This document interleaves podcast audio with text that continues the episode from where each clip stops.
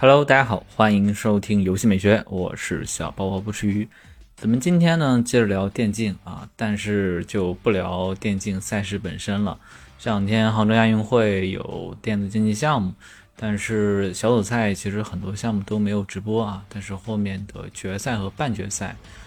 会有直播。哦，咱们就不聊这个了，咱们就聊一聊电竞馆啊，就是打电竞比赛的这个地方。那不知道大家是在什么地方打英雄联盟或者王者荣耀这些竞技类的游戏呢？啊，以我的经验的话，可能说在家里啊，对吧？在床上啊、沙发上啊，找个桌子啊，或者躺着啊都能玩。或者说，如果说要玩端游的话，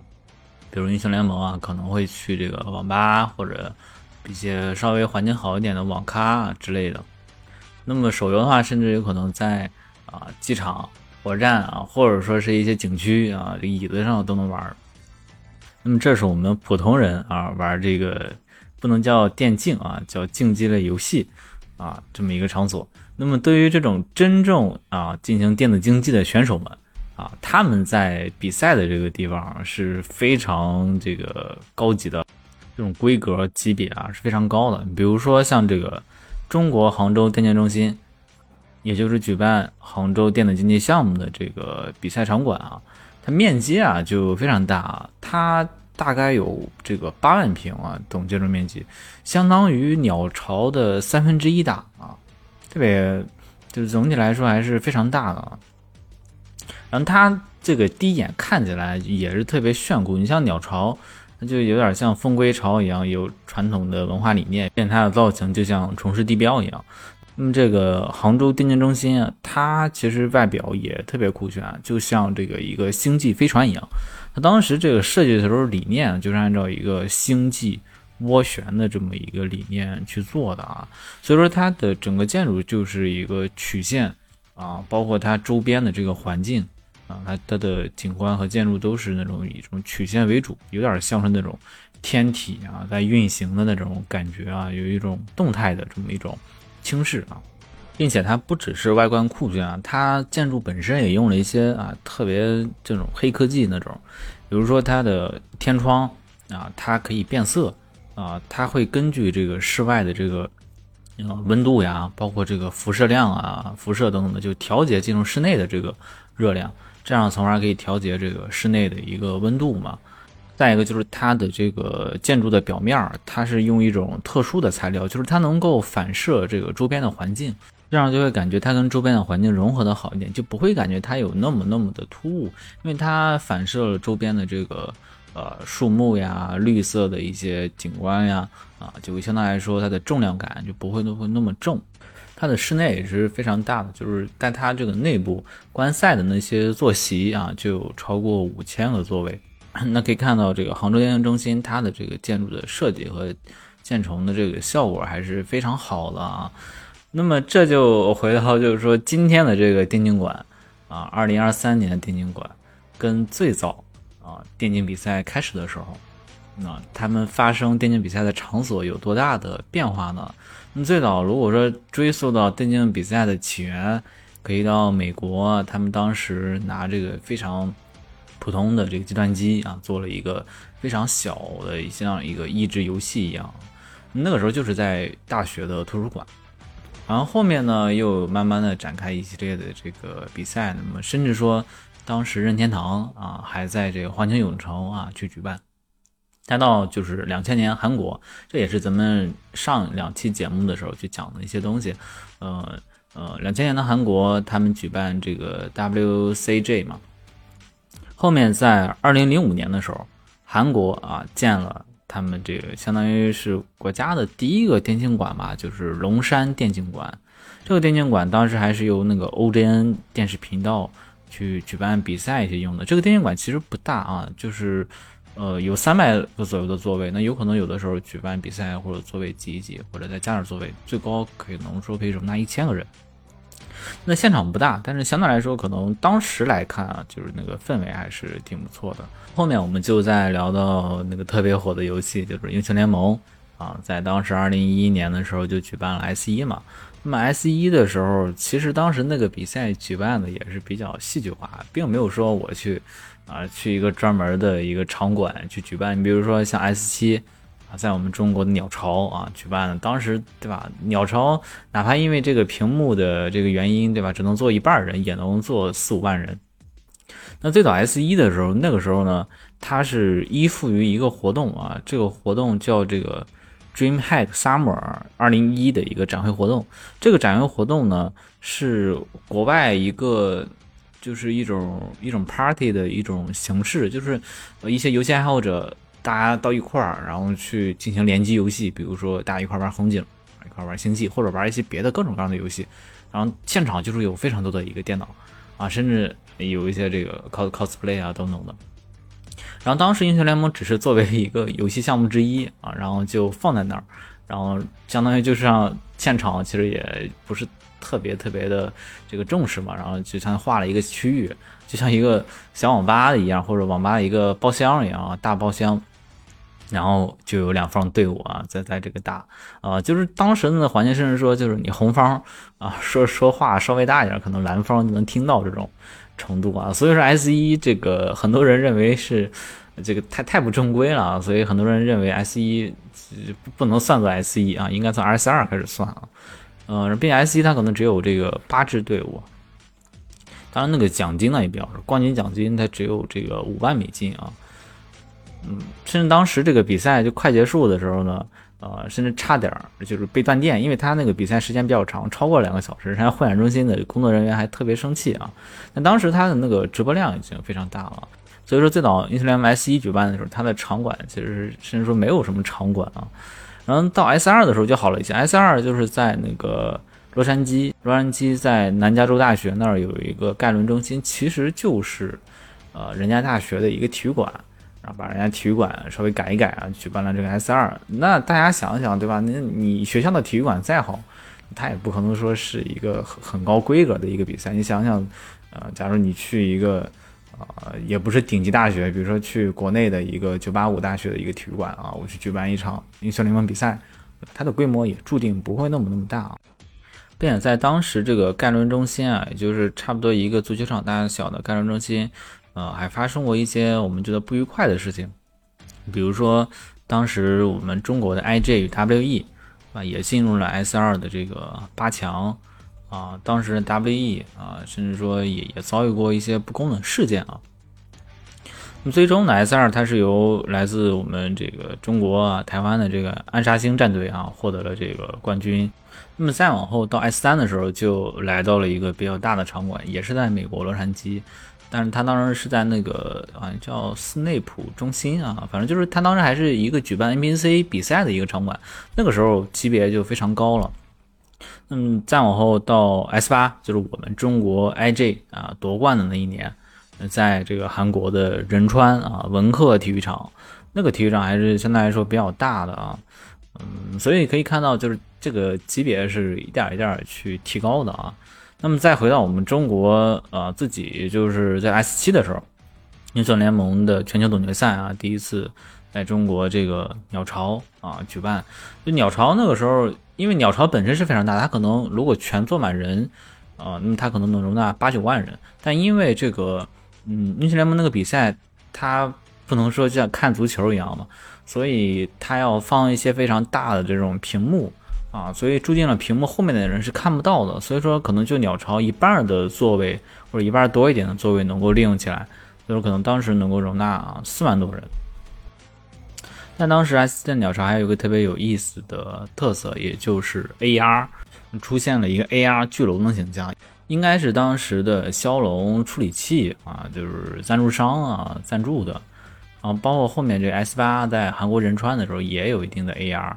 啊，就是当时那个 KPA 那个女团嘛，就是你必须用相应的眼镜，或者说你用手机去看，就能看到这个 AR 的形象。那么再往后，在中国的电竞馆的发展就要到这个值得一提的，就是 S 十的时候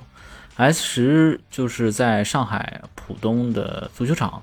但是当时去的人是比较少的，呃，为什么呢？那个也是因为疫情的原因嘛。所以当时是采取一个抽签进入的形式，它虽然总体足球场可以容纳啊将近三万五千多个人，但最终现场开放了六千多个资格啊。那么当时那一年也被称为黄牛消失的一年，因为你获取这个现场观赛的资格要通过证件的登记啊，还要公众摇号，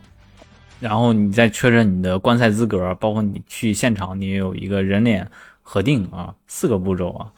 所以这场比赛是没有任何的实体票或者什么电子票证的，你就是拿自己的身份证，然后加上你自己过去啊，你就能去看比赛了。还有一个值得一提的就是比赛的时候这个屏幕，因为电竞比赛啊对这个屏幕的要求是比较高的啊，所以说很多这个由这种体育馆改成的这种电竞的比赛的举办地，一般来讲它都要放那种立式的那种大屏幕，它不会放那种。啊，就是升降的那种，比如说像杭州电竞中心，它可能是四面都能看的这么一种屏幕，这可能是不太一样的一个地方。然后随着这个 S S 七 S 十啊啊，北京跟上海的举办，那么其实在一七年到二一年之间，甚至到现在啊，嗯，全国各地有非常多的电竞馆都建设，比如说像这个二一年啊，就建了十八个电竞馆啊。比如说西安曲江电竞中心啊，那么像之前呢还有很多，比如说像这个重庆的 QJ 融创电竞中心啊，或者说像一八年 LGD 电竞馆，LGD 电竞馆好像就在这个杭州电竞中心的附近啊，我记得。所以说这个电竞中心或电竞馆它的发展是非常快的啊。那为什么它这个建了这么多呢？其实这些电竞馆它也。并不只是举办电竞赛事这么一个功能，它还包括这个选手的一个日常训练啊，可能也在这里面，甚至说它甚至可以开展一些别的活动呀，或者说是一些参观活动呀等等的，所以它是以一个复合的一个建筑，这个也跟我们国家电竞产业的一个发展是息息相关的啊，所以说可能像有的这种呃专业型的这种电竞场馆，人家可能。只做跟电竞相关的活动，所以它的这种面积可能是不像鸟巢一样这么大，对吧？啊，也不像这个杭州电竞中心，因为杭州电竞中心它的这个级别是非常高的，它是达到这个亚运会这个举办的级别嘛，所以它的面积啊，包括它的各种硬件的标准啊，其实比较高的啊。像其他的这种刚刚提到的这些电竞馆，可能他们无论从硬件设施上，还是从这个面积上，还是从这个呃赛事提供的这个座位座位数量上。嗯，都是有非常大的一个差距的啊，所以说回到这个杭州电竞馆本身，我觉得这个建筑的设计，嗯，从背后也能反映我们国家对电竞的重视，以及电竞在这个我们国家的影响力啊进一步的一个提升。因为最早零五年韩国建龙山电竞馆的时候，其实在我们国家那个时候电竞还被封着呢。对吧？那个时候就是因为广电的这个一纸禁令啊，甚至时至今日，它可能还发挥着一些这个作用，对吧？就是电子游戏类的节目啊，在电视上，那包括在现在各种直播上，可能它还是会受到一定的这个限制，并没有完全彻底的放开。但是如果我们从建筑上看，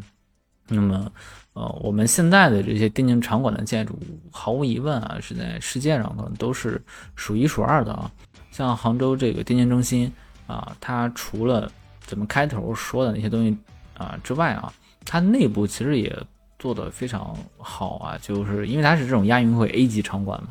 所以它的功能的这种设置是相对来说是比较合理的。比如它可能说在地下，它设置一些赛事用房，比如说是啊裁判啊教练啊媒体他们一些赛事用房，以及各种各样的一些。啊，提供这个比赛的一些设备等等等。那么在这个